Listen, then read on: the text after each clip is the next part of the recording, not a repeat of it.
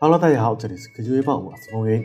昨晚，华为正式在英国伦敦发布了 Mate 二十系列新品，其中华为 Mate 二十采用了六点五三英寸幺零八零 P LCD 屏幕，搭载麒麟九八零处理器，配备四千毫安时大电池，支持最高二十二点五瓦快充。同时，华为 Mate 二十系列均支持十五瓦无线快充，而无线反向充电功能可以说是方便到爆了。拍照方面，前置两千四百万，后置一千两百万彩色镜头，加一千六百万广角镜头，加八百万长焦镜头，支持自动对焦和 AIS 防抖。华为 Mate 二十 Pro 则采用了六点三九英寸的二 K 曲面 OLED 刘海屏，分分辨率达到了三幺二零乘幺四四零。拍照方面，前置两千四百万像素摄像头，支持三 D 极构光以及三 D 扫描建模以及三 D Live Emoji 表情。后置四千万彩色主摄，加两千万广角，加八百万长焦镜头。其他方面，华为 Mate 二十 Pro 电池容量为四千两百毫安时，支持高达四十瓦的华为快充。至于华为 Mate 二十 RS 保时捷设计的后盖采用了真皮设计，机身参数与华为 Mate 二十 Pro 区别不大。不过费解的是，砍掉了 IP68 防水防尘，看来华为是觉得高端人士才不会担心防水吧。华为 Mate 二十 X 同样定位旗舰，并且可通过其他周边配件变成一款旗舰游戏手机。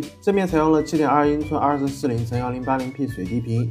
搭载麒麟九八零处理平台，前置两千四百万，后置四千万加两千万加八百万像素三摄组合，内置五千毫安时的电池。此外，该机机内内部还采用了石墨烯液冷散热技术，为大屏游戏体验的基础上带来了更高效的散热能力。售价方面，华为 Mate 二十为七百九十九欧元起，Mate 二十 X 售价八九九欧元，Mate 二十 Pro 售价一千零四十九欧元，Mate 二十 RS 保时捷设计售价一千六百九十五欧元起。华为宣布将在十月二十。六日在上海带来国行版的 Mate 二十系列手机，届时将会公布国行版的售价，你有没有兴趣来一个呢？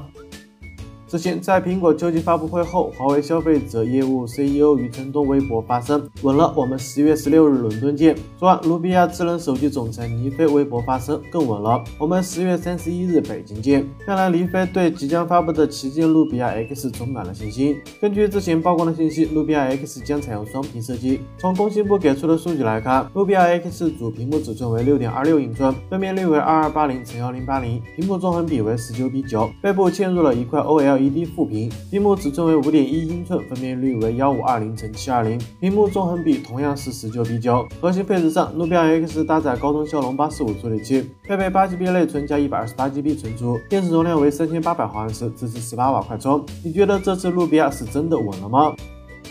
今天，锤子科技宣布将于十一月六日在成都举办新品发布会，主题为锤子科技和他的朋友们。此前，罗永浩就透露将在十月或十一月推出一款没人相信的产品。看来本次发布会肯定和没人相信的新品有关了。为什么选择在成都举办？可能也是与近日所谓的成都分公司解散有关。之前，锤子已经澄清，公司是在整合北京、深圳和成都三地的技术人员，且成都总部的职能不变。而从坚果手机官方微博的转发来看，此次发布会并不会有锤子新款手机的发布。那么，小编就准备好瓜子，到时候去听相声了。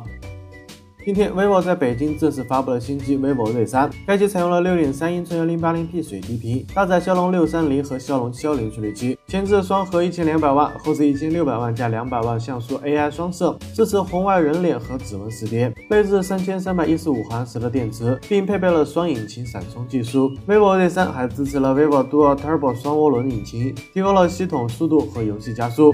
售价方面，vivo Z3 4GB 加 64GB 版1598元，6GB 加六十四 GB 版一千八百九十八元，六 GB 加一百二十八 GB 版两千两百九十八元。大家觉得 vivo 这个价格良心吗？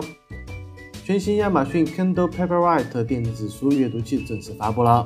采用了六英寸的三百 ppi 超清纯屏电子墨水屏，且内置了阅读灯，可随意调节亮度，支持字体优化技术，可进行十六级灰度调节。机身内置加倍至了八 GB，更可选择内存高达三十二 GB 的版本。新机器具备防水键功能，采用了 IPX 八级防水设计。续航方面依旧延续了 Kindle 一直以来的超高续航。官方表示，一次充电可连续使用数周，同时使用 USB 线接入电脑充电，三小时左右即可充满。售价方面，八 GB 版售价九百九十八元，三十二 GB 版一千两百五十八元。